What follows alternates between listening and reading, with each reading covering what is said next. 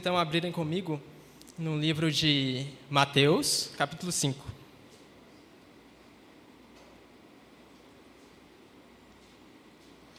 Mateus capítulo 5. Irmãos, não é à toa que nós começamos sempre os nossos, as nossas exposições bíblicas com a leitura bíblica. Não é por qualquer razão. Nós, de fato, acreditamos que essa parte da mensagem é a mais importante, a leitura bíblica. Por isso ela vem em primeiro lugar. Por isso eu peço a atenção de vocês enquanto nós, nós lermos o texto, pois, de fato, nós cremos que ele é inspirado. E nós acreditamos também que tudo que vem depois é, no máximo, uma nota de rodapé dele. Portanto, vamos ler a passagem de Mateus 5, versículo 27 ao 32. É a passagem a ser exposta hoje. Mateus 5, versículo 27. Diz assim a palavra de Deus: Vocês ouviram o que foi dito, não cometa adultério. Eu, porém, lhes digo: todo que olhar para uma mulher com intenção impura já cometeu adultério com ela no seu coração. Se o seu olho direito leva você a tropeçar, arranque-o e jogue-o fora. Pois é preferível você perder uma parte do seu corpo do que ter o corpo inteiro lançado no inferno. E se a sua mão direita leva você a tropeçar, corte-a e jogue-a fora pois é preferível você perder uma parte do seu corpo do que o corpo inteiro ir para o inferno. Também foi dito: aquele que repudiar a sua mulher deve dar-lhe uma carta de divórcio. Eu, porém, lhes digo: quem repudiar a sua mulher, exceto em caso de relações sexuais ilícitas, a expõe a se tornar adúltera. E aquele que casar com a repudiada comete adultério. Até aí a palavra de Deus. Vamos orar? Senhor, estamos diante da tua palavra. Sabemos que ela é inspirada por ti.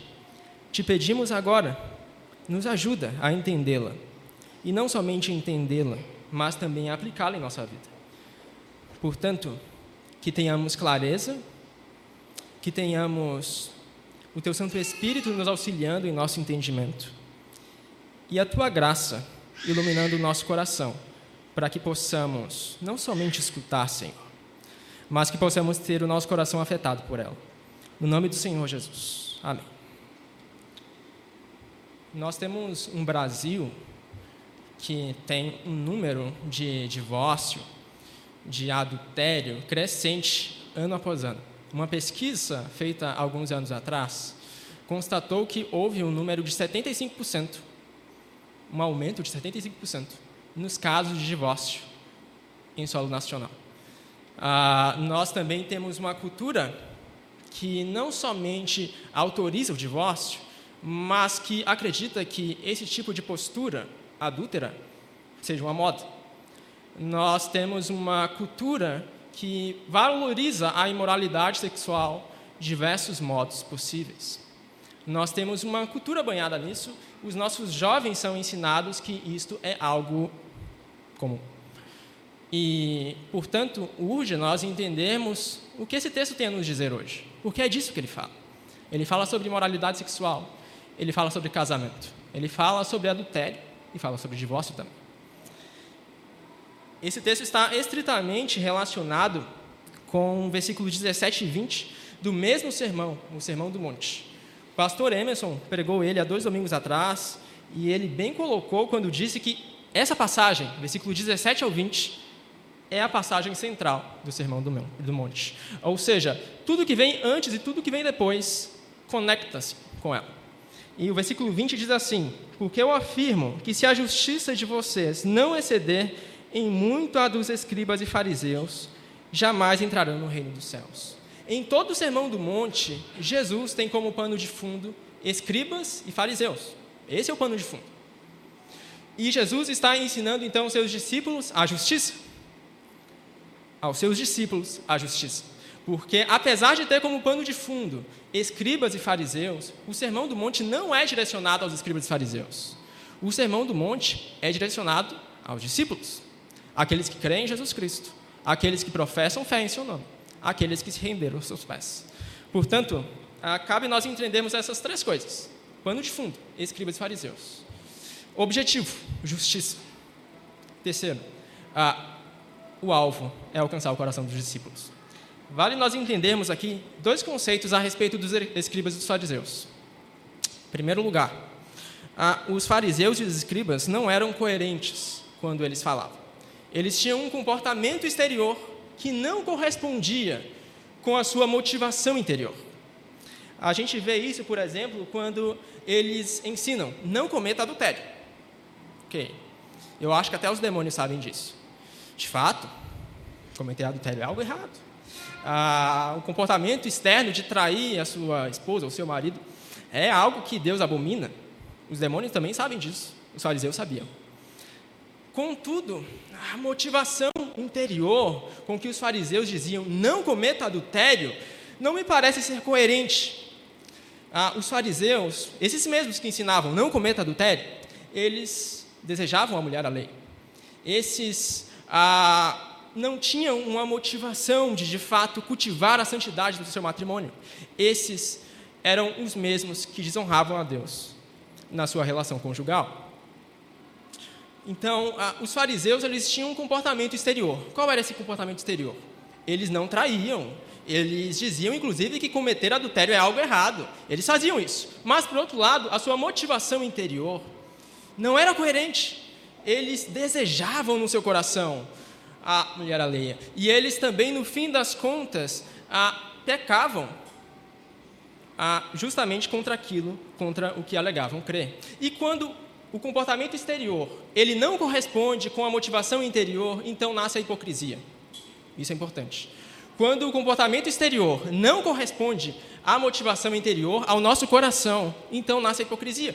Porque nós falamos uma coisa, nós agimos externamente de um modo, mas o nosso coração, lá dentro, está cheio de maldades.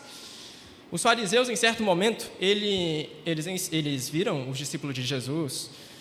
Em Marcos 7, essa passagem está registrada. Em Marcos 7, nós vemos os discípulos de Jesus comendo sem lavar as mãos. Fariseus enxergaram isso. Eles viram os discípulos de Jesus comer sem lavar as mãos. E eles se escandalizavam com aquilo, obviamente. Por quê? porque os fariseus eles estavam preocupados com a pureza. E para eles, ser puro era lavar as mãos antes de comer. Então eles se escandalizavam. Para eles, os discípulos de Jesus estavam impuros, porque eles não lavavam as mãos antes de comer. E, portanto, eis pessoas impuras. Contudo, a motivação interior deles estava cheia de maldades. Eles cultivavam um ato exterior, eles sempre lavavam as mãos antes de comer mas o seu coração estava impuro, cheio de impurezas. Eles se preocupavam tão somente com a, um ato externo e não cuidavam do seu próprio coração. Jesus percebe isso muito bem em Marcos 7. Tanto que no versículo 5 desse capítulo, não precisa abrir, apenas escute. Uh, os fariseus e os escribas perguntaram a Jesus: Por que os seus discípulos não vivem conforme a tradição dos anciãos, mas comem com as mãos impuras? Observa a, a pergunta dos escribas e dos fariseus. Uma pergunta sincera, é, esconde uma preocupação com a pureza. Mas olha o que Jesus responde no versículo 6. Jesus respondeu: Bem profetizou Isaías a respeito de vocês, hipócritas.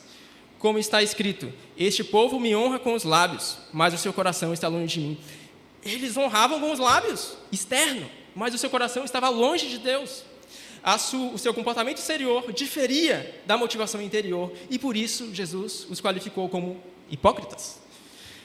Por fim, no versículo 21 e 22 de Marcos 7, Jesus ainda diz: De dentro do coração das pessoas é que procedem os maus pensamentos, as imoralidades sexuais, os furtos, os homicídios, os adultérios, a avareza, as maldades, o engano, a libertinagem a inveja, a blasfêmia, o orgulho e a falta de juízo. É de dentro do coração, não é algo exterior meramente, porque nós podemos cometer atos exteriores que são aprováveis para as pessoas, mas o nosso coração está cheio de maldade. E Jesus está acusando: olha, olhem os seus corações. Primeiro o coração. É de dentro do coração humano que procede toda bondade e toda maldade também. É do dentro, de dentro do coração humano que procede todo adultério. Há alguém que se torna adúltero, ele não chega lá no topo da escada de um dia para o outro. Não. Antes, ah, ele alimentou vários desejos do seu coração, até chegar lá no final da escada. Antes, é necessário que o seu coração estivesse cheio. Ele foi dando, passo por passo, até chegar lá. Portanto, o grande ponto aqui de Jesus pode ser sintetizado nas seguintes palavras: Adultério é um problema do coração. Simples. Adultério é um problema não de um mero comportamento externo. Tudo bem, o adultério pode se tornar um comportamento externo, mas nem sempre. O adultério, fundamentalmente, é um problema do coração. Não é isso que Jesus disse no versículo 28? Lê comigo de novo. Eu, porém, lhes digo: todo que olhar para uma mulher com intenção impura já cometeu adultério com ela no seu coração. Adultério é um problema do coração. E vale nós pensarmos. Nós temos tido cuidado com a imensa gama de informações que nós recebemos dia após dia, em nossos celulares, em nossos computadores, em nossas televisões. Ah, nós temos tido cuidado com o nosso coração à medida que a mídia ela alimenta imoralidade dia e noite. Vocês sabem, não precisa muito para nós termos acesso a esse tipo de conteúdo imoral. Basta nós assistirmos uma série e de repente aparecem cenas ah, que são totalmente promíscuos. Basta nós assistirmos um vídeo no YouTube e de repente aparece um anúncio totalmente lascivo. Não precisa muita coisa para nós termos acesso a esse tipo de conteúdo. Basta nós acessarmos a internet e facilmente nós somos expostos a ele. E eu te pergunto: temos guardado o nosso coração? Temos cuidado da nossa alma? Porque alimentar pensamentos impuros através de imagens da internet também constitui adultério. Adultério é um problema do coração. Certo homem né, ouvi certa vez que ele gostava de comprar roupas para sua esposa pela internet. Ok, não tem nenhum erro nisso. Não tem problema em você comprar roupas para sua esposa pela internet. Exteriormente não há problema nenhum. Mas a motivação com que ele fazia essas coisas era o problema. Sabe por quê? Porque quando ele acessava o site de roupas e via as modelos lá, ele alimentava pensamentos adúlteros no seu coração. Observa, seu comportamento exterior era comprar roupas para sua mulher. A sua motivação interior era alimentar pensamentos perversos. E quando o comportamento exterior ele não corresponde à motivação interior, nasce a hipocrisia. Esse era o problema dos fariseus. Adultério é um problema do coração. Nós podemos aplicar isso a várias áreas da vida. Não somente o adultério, aqui Jesus está aplicando ao adultério, mas nós podemos aplicar várias áreas da vida, inclusive a criação de filhos. Certa vez ouvi a história de um homem que tinha vários filhos e ele não sabia mais o que fazer com eles. Ah, os meninos eram desobedientes e ele buscava táticas de como, métodos de como melhorar e trabalhar a obediência no coração deles. Então, ele teve uma ideia genial ele fez uma caixa, uma caixa de nomes. Nessa caixa, a ideia dele foi o seguinte: cada vez que o seu filho fizesse um ato bom, então ele acrescentava o nomezinho do seu filho dentro da caixa. Quando o seu filho fazia algo mal, então ele tirava o nomezinho da caixa. Se no fim do mês o seu filho fizesse 10 atos bons, está lá o nome do seu filho 10 vezes dentro da caixa. E no fim do mês, o filho que tiver mais nomes dentro da caixa, ganhava o quê? Um prêmio. Então, o que, que aconteceu com aqueles meninos? Não é que funcionou mesmo? Começaram a obedecer, começaram a se comportar de um modo melhor. Por quê? Qual era a motivação? Queriam ganhar o prêmio. E qual era a motivação? Queriam competir com seus irmãos. Qual outra motivação? Eles queriam ser os bons, queriam ganhar sempre, entendeu? Por isso eles obedeciam. Te pergunto, esse pai foi bem sucedido? Ele foi bem sucedido em tratar o comportamento exterior do seu filho, muito bem. Mas o seu coração estava despedaçado, porque aqueles filhos obedeciam com motivações erradas. E no fim das contas, aquele pai não estava ensinando o seu filho obediência. Aquele pai estava ensinando o seu filho, sabe o quê? A hipocrisia. Era isso que ele estava fazendo com seus filhos. E, portanto, adultério é um problema do coração. Toda sorte de maldades provém do nosso coração. Nós precisamos ser atentos ao coração, pois o problema humano é algo muito mais profundo. É mais do que comportamento exterior. É um problema que está aí dentro. É um problema da alma. É um problema do coração. Mas avançando, outra ênfase de Jesus nessa passagem é sobre a formalidade dos fariseus. Os fariseus eram extremamente formais. Vê, por exemplo, exemplo o versículo 31. Ah, o versículo 31 ah, do capítulo 5 diz assim: Também foi dito: aquele que repudiar a sua mulher deve dar-lhe uma carta de divórcio. Jesus, ele critica a formalidade dos fariseus porque era uma formalidade vazia. Ele não critica a formalidade pela formalidade, mas porque era uma formalidade sem um coração. O ponto é, os fariseus, eles enfatizavam que devia dar uma carta de divórcio, mas o seu coração não tinha qualquer compromisso com a santidade. Deuteronômio 24 é um texto do Antigo Testamento onde aparece esse termo da carta de divórcio. Ah, no tempo que Moisés deu a carta de divórcio ao povo, o povo de Israel passava por um momento muito obscuro. Ah, os homens naquela época em Israel trocavam de mulher assim como você troca de roupa, com a mesma frequência. Então veio Moisés e deu a, uma carta, uma lei, melhor dizendo, em Deuteronômio, Deuteronômio 24, para regular isso, de modo que ah, houvesse mais santidade no casamento. Em Deuteronômio, Deuteronômio 24, então, Moisés prevê que para um homem se divorciar, ele precisava primeiro ter um motivo, um motivo estabelecido. Segundo, esse motivo devia constar numa carta de divórcio. É essa carta que Jesus está falando aqui. Terceiro, esse homem não poderia casar com a mulher com quem entregou a carta de divórcio novamente. Ou seja, são três, razões para que o povo prezasse mais por santidade do matrimônio.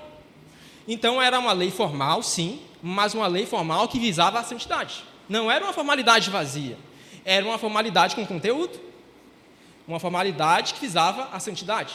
Mas os fariseus, eles ignoravam a santidade. Eles ficavam somente com a formalidade. Qual era a formalidade de Deuteronômio 24? A carta de divórcio. Essa aqui do versículo 31. E ele dizia o seguinte para as pessoas: o que, que eles ensinavam? Olha, você cansou da sua mulher? Cansou? Não aguenta mais? Dá uma carta de divórcio para ela. Pronto, você está livre. Amanhã mesmo você pode casar com outra. Você pode fazer isso com duas, três, quatro, quantas você quiser.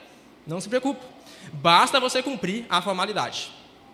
Os fariseus eram formais, mas eles não se preocupavam com a santidade das pessoas. Não se preocupavam, nem um pouco, aliás. Não acredito? Um famoso rabino chamado Hillel, famoso mesmo, talvez até você já tenha ouvido falar dele. Ah, ele escreveu certa vez que se, não estou brincando, tá? Se uma mulher servisse comida queimada para o seu marido, bastava ele entregar-lhe uma carta de divórcio e estaria livre. Cuidado, hein? Cuidado quando você for fazer a comida agora. Lembra do rabino. Outro rabino chamado Akiba, também famoso, menos que o Hillel, do, do século II, ele ensinava a, aos seus discípulos que a mulher, ou melhor, que o esposo estaria livre de, de, ah, de sua esposa, que o marido estaria livre de sua esposa se encontrasse uma mulher mais bela. Foi assim que surgiu a Branca de Neve, sabe? Quando a, a bruxa lá começou a se olhar no espelho, espelho, espelho meu, existe alguém mais bela do que eu. Foi assim. Acredite. Mas, irmãos, qual, qual é o grande ponto? Eles eram formais, só formais, nada mais do que isso, não tinha conteúdo nenhum. E por isso Jesus acusava. Eles tinham um problema no coração. Primeiro ponto, então, adultério é um problema no coração.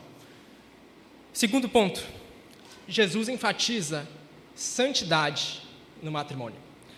Malaquias, capítulo 2, versículo 16, não precisa abrir. Nenhum dos textos que você está, você precisa abrir, tá bom? Fique apenas, se você puder, com Mateus 5 aberto. Malaquias, capítulo 2, diz assim: Porque o Senhor, o Deus de Israel, diz que odeia o divórcio. Odeia. O Senhor, o Deus de Israel, diz que odeia o divórcio. Eu tinha um professor que ele não gostava muito da palavra odiar. Ele dizia que nós somos pessoas muito puras para odiar alguma coisa. Então, por favor, não odeie, não odeie nada, porque né, somos tão puros assim. Mas nós vemos nas Escrituras Sagradas o próprio Deus, o ser mais santo e mais puro de todos. Ele odeia o pecado. Ele odeia o divórcio. Não é uma palavra qualquer, é uma palavra enfática. Deus, do fundo do seu coração, odeia o divórcio. Não é não gosta, Deus não se agrada, Deus não acha o divórcio muito legal, Deus odeia o divórcio. Mateus 19, Jesus tenta explicar um pouco isso. Diz assim: Vocês não leram que o Criador, desde o princípio, os fez homem e mulher e que disse: Por isso o homem deixará o seu pai e a sua mãe e se unirá à sua mulher, tornando-se os dois uma só carne? De modo que já não são mais dois, porém uma só carne. Portanto, que ninguém separe o que Deus ajuntou. Foi Deus quem uniu, o próprio Deus. Não foi você, com uma formalidade, que casou com sua esposa. Foi o próprio Deus quem uniu você. E, portanto, como pode você querer dissolver algo que o próprio Deus uniu? O próprio Deus, antes da fundação do mundo, já havia planejado também o seu matrimônio. Deus uniu você. Portanto, não faz sentido ah, um divórcio, não é coerente. A partir do momento que cônjuges ah, já ah, começam a conversar sobre possibilidade de se divorciar, eles já estão em pecado. A partir do momento que surge no coração aquela possibilidade, bom, talvez seja melhor um divórcio, já estão em sério pecado. Quando eles se sentam numa mesa para conversar a respeito de divórcio, já estão pecando, pois estão tentando dissolver uma união feita pelo próprio Criador.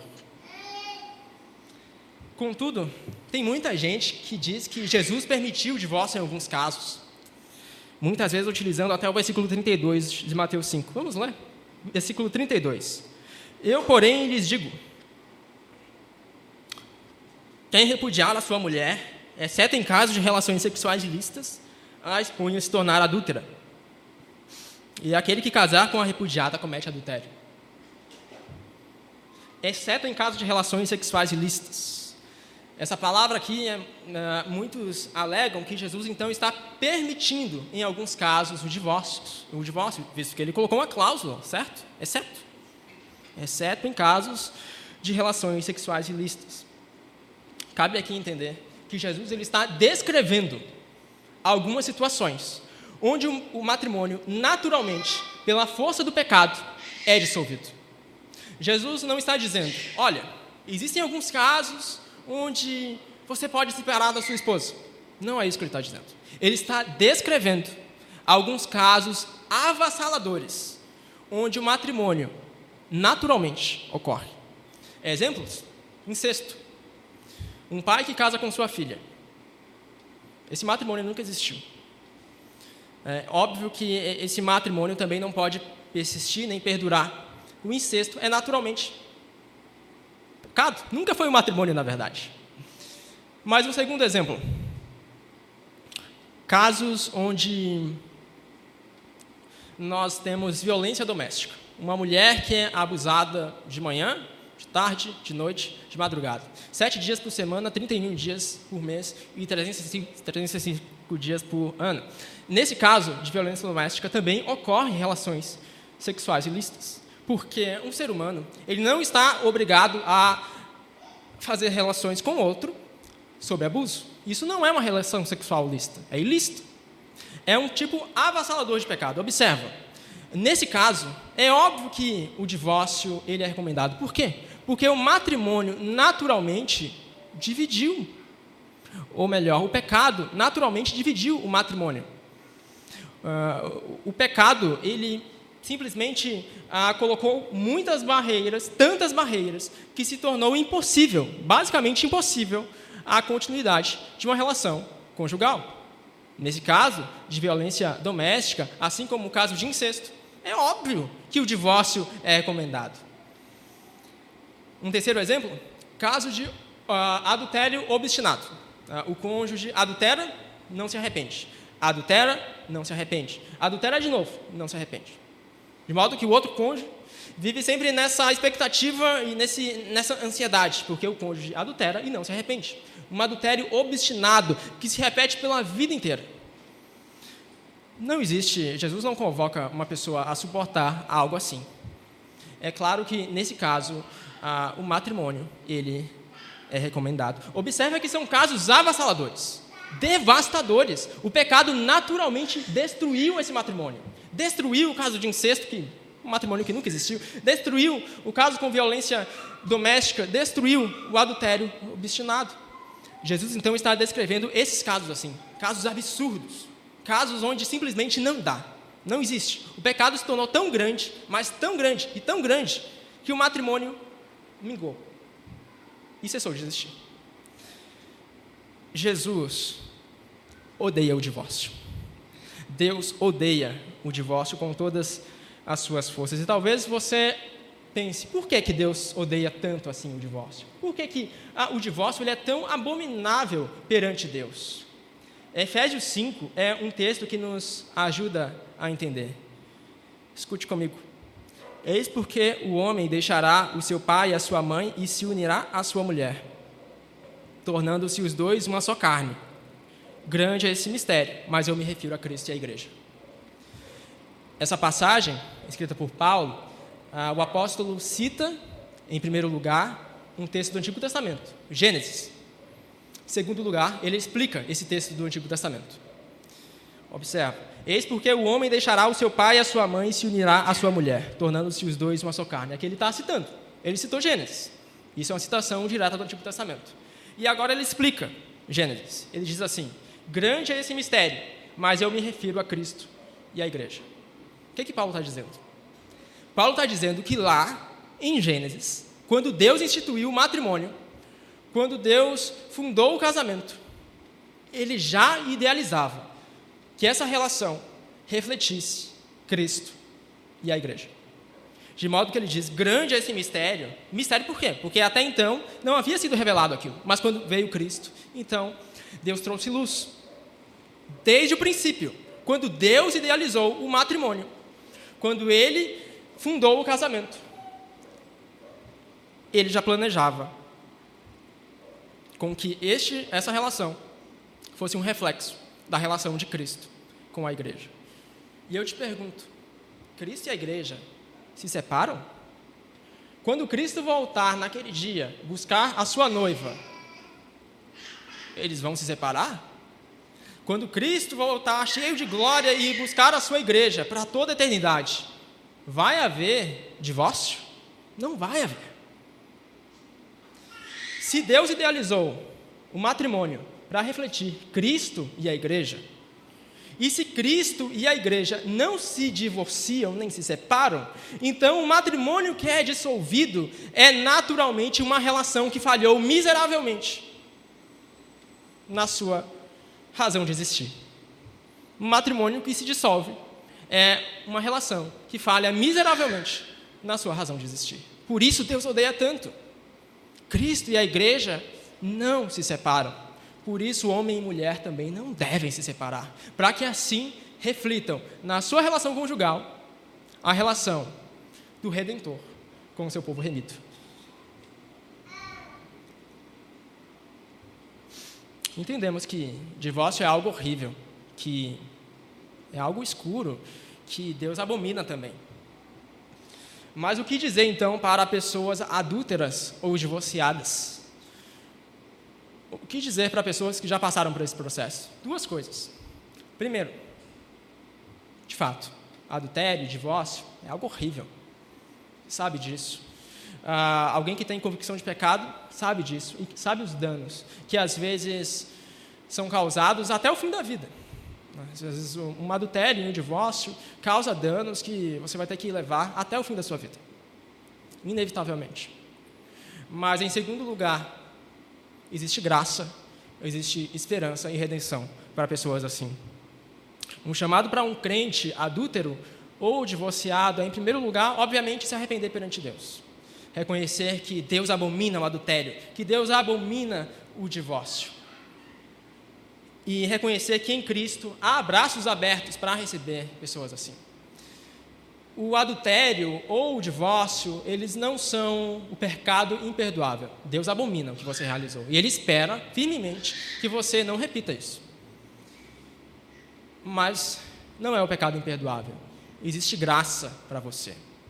Graça, inclusive, para você também, que não adulterou externamente, mas que alimenta pensamentos adúlteros no seu coração. Existe graça para cada um. O segundo chamado para o crente que adulterou ou é divorciado é perdoar o seu cônjuge ou ex-cônjuge. Ah, talvez esse seja um passo muito difícil para alguns mas um coração que reconhece o tamanho do perdão de Deus, quão grande é o perdão que Deus nos dá, esse coração naturalmente também vai refletir e vai querer perdoar o seu próximo, como expressão de que é perdoado. O terceiro passo no processo de cura para o crente adúltero ou divorciado é tratar as questões correlatas. O adultério e o divórcio são bombas atômicas jogadas na sua vida e como bombas atômicas, elas afetam não somente você, mas uma boa área ao seu redor. Isso inclui, obviamente, seus filhos. Isso inclui várias pessoas ao seu redor. E tratar os danos que foram causados no coração dos seus filhos é algo fundamental no processo de cura. Existe perdão para você, porque existe esperança em Cristo Jesus, porque temos um Salvador que é muito grande, que morreu na cruz em nosso lugar. E Deus te chama hoje ao arrependimento.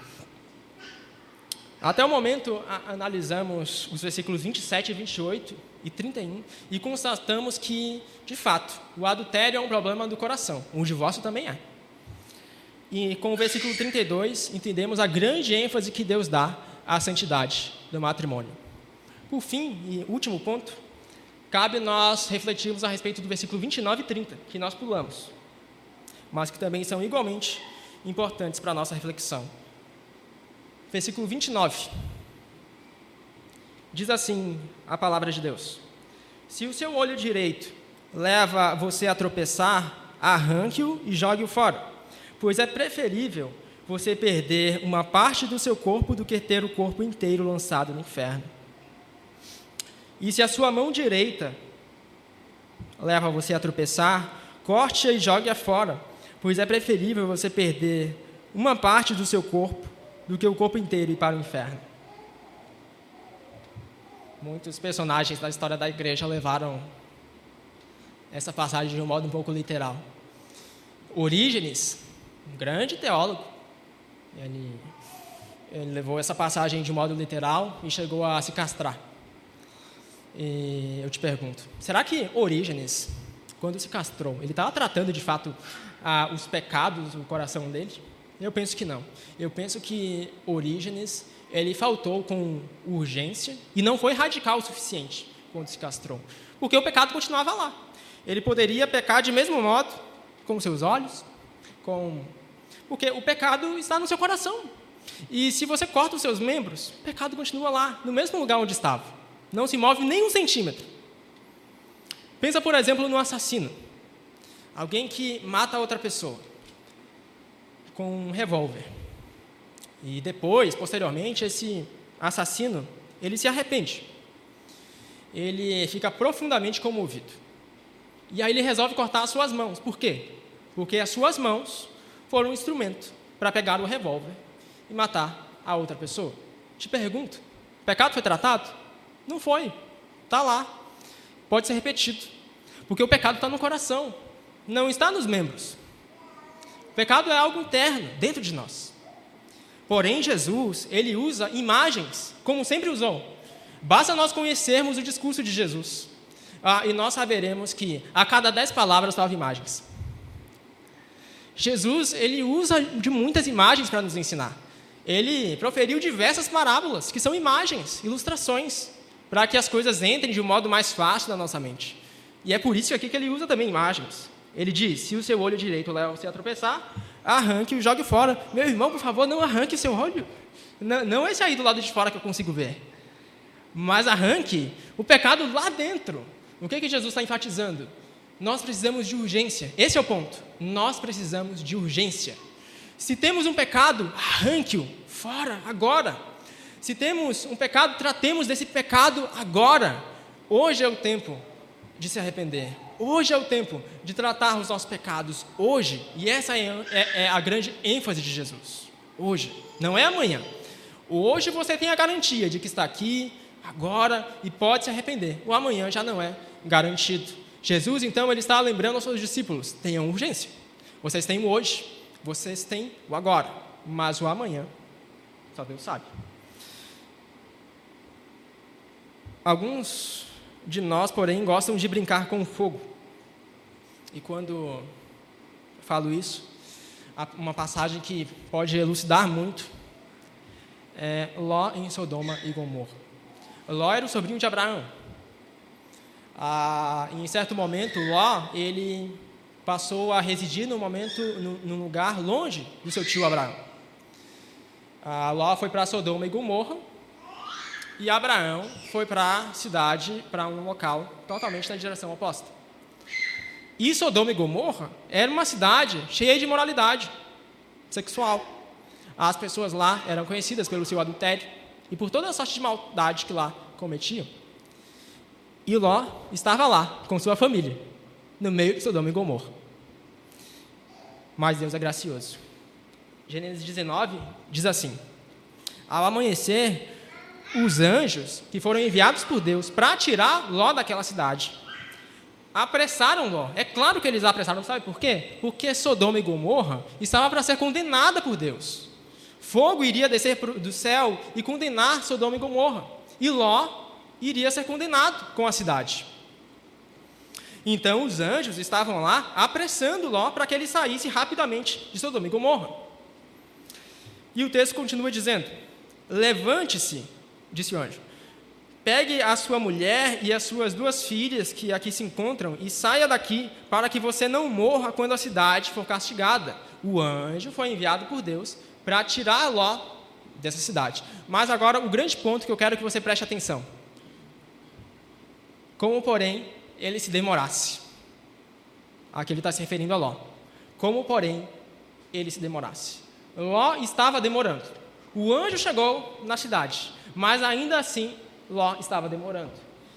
A destruição estava para vir à cidade. Ló sabia disso, mas ainda assim Ló estava demorando. Ló faltou com urgência. Ló não estava tratando o seu pecado do modo como deveria tratar. Ele não tratou o seu pecado como se devesse tratar agora, de fato. Não, ele deixou um pouquinho. Tá? Talvez a condenação ainda dê um pouquinho de tempo para eu resolver algumas coisas aqui. Foi isso que Ló fez. Mas, porém, o texto continua. Aqueles homens, os anjos, o pegaram pela mão, a ele, a sua mulher e as duas filhas, sendo-lhe o Senhor misericordioso, e o tiraram e o puseram para fora da cidade. Observa, Ló faltou com urgência. Ló não estava tratando do seu pecado como devia tratar, mas Deus, em sua misericórdia e bondade, segurou Ló pelas mãos e o tirou da cidade da condenação. Também em Cristo, hoje, nós temos um Senhor que nos segura pelas mãos e nos tira do fogo da destruição eterna. Também em Cristo, hoje, nós temos um Senhor que se compadece de nós. Ele vê com quanto nós faltamos ao sermos urgentes. Ele vê que o nosso coração vacila muitas vezes, e não é uma vez só no dia, não, são várias mesmo. Ele vê que nós falhamos miseravelmente, muitas vezes, em tratar o nosso coração e sermos santos, mas nós temos um Senhor cheio de misericórdia, de graça e de bondade que venceu na cruz para nos salvar e nos libertar do fogo da condenação eterna. E se hoje nós confiamos nesse Cristo, nós podemos ser salvos da Sodoma e Gomorra vindoura e sermos então libertos para o reino do Filho do seu amor, em quem nós temos a redenção e a remissão de todos os nossos pecados. O grande ponto de Jesus, então, nessa passagem é a urgência. Os discípulos de Jesus, eles precisam de urgência. E agora me surge à mente Apocalipse 18, é um texto que nos fala sobre urgência. E falando sobre a queda da grande Babilônia, ah, Deus diz assim aos seus discípulos, ah, capítulo 18, versículo 4. Ouvi outra voz do céu dizendo: Saiam dela, povo meu, saiam da grande Babilônia, a cidade da destruição, a cidade que pegará fogo para todo sempre. Saiam dela, não fiquem nem mais um segundo, para que vocês não sejam cúmplices em seus pecados e para que os seus flagelos não caiam sobre vocês. Porque os pecados dela se acumularam até o céu, e Deus se lembrou das injustiças que ela praticou. Saiam dela, fujam da grande Babilônia. Esse é o grande chamado do nosso Senhor. Sejam santos, Fujam da cidade da imoralidade, de toda sorte de maldade, pois o nosso mundo está tomado por toda sorte de maldade. E nós também somos levados muitas vezes a nos contaminarmos com toda sorte de promiscuidade. Devemos ter cuidado onde colocamos os nossos pés. Como você reage, por exemplo, numa roda de amigos que começam a falar sobre assuntos promíscuos? Você é condescendente com eles ou você rapidamente corta e se porta como alguém que ama a Cristo, Filho de Deus. Como nós nos portamos em momentos assim? Temos sido condescendentes com aquelas pessoas que praticam o mal, que fazem a imoralidade, aquilo que desagrada a Deus dia e noite, ou nós temos fugido intensamente com toda a urgência, com toda a força que ainda resta em nós por meio de Jesus Cristo? Como nós temos reagido? Temos buscado a santidade de fato? Ou nós temos sido pessoas abertas a nos contaminarmos com esse mundo perverso e cheio de moralidade. Qual tem sido nossa reação? Como está o nosso coração? Temos cuidado dele? Esse ponto da urgência fica justamente para o final, porque ele é a junção dos dois primeiros. Nós falamos que precisamos tratar o nosso coração. E nós precisamos tratar o nosso coração urgentemente. Nós colocamos que nós precisamos de santidade. E nós precisamos de santidade urgentemente. Não é à toa que Jesus colocou o versículo, que essa passagem, do versículo 29 e 30, está no meio entre uma passagem de adultério e divórcio. Quando normalmente temos uma passagem no meio, numa passagem contínua, existe alguma ênfase aqui. E o que Jesus está enfatizando é justamente: tenham urgência. Em caso de adultério, em caso de divórcio, urgência. Hoje há tempo de se arrepender. Amanhã eu não sei. Mas Deus te dá o hoje. Por fim, tudo se resume a Cristo. Se seu matrimônio está destruído, se você não vê mais esperança, recorra a Cristo, o perfeito conselheiro. Se ah, um divórcio mancha a sua história, recorra a Cristo, o sumo cirurgião dos corações. Se adultério permeia a sua mente, recorra a Cristo também, pois Ele pode cuidar da tua alma. Se desespero marca os teus últimos dias e você não vê mais esperança, recorra a Cristo. Ele sabe muito bem o que é padecer. Se lhe falta sabedoria para tratar das questões concernentes ao seu matrimônio, recorra a Cristo, a sabedoria encarnada. Talvez você possa pensar, as pessoas ao meu redor, você pensa, não sabem o que estou passando. Mas eu te digo, Cristo sabe. Não é a respeito do que o pregador sabe ou do que teu irmão sabe. É a respeito do que Cristo sabe e está falando hoje a nós, por meio da Sua palavra. É por isso que nós começamos com um texto bíblico. É por isso que nós enfatizamos a leitura do texto bíblico. Nós queremos ouvir a voz de Deus. E nós ouvimos a voz de Deus através da Sua palavra. Portanto, se você já sofreu abusos, se você tem lembranças horríveis, que nem saberia descrever direito com palavras, recorra a Cristo. Ele sabe o que é padecer. Ele sofreu o maior abuso de todos. Ele sabe o que é sofrer numa cruz. Ele sabe. E sabe muito bem. Portanto, temos um problema no coração? Temos. Cristo é o remédio e o médico para eles. Temos problemas com santidade? Temos. O Espírito Santo da promessa é quem pode tratar esse problema. Faltamos com urgência, sim, faltamos. E somente o Pai, aplicando a obra de Jesus por meio desse Santo Espírito, pode transformar a nossa vida. E recorramos a Cristo. Ele é um Senhor de braços abertos. Amém? Vamos orar?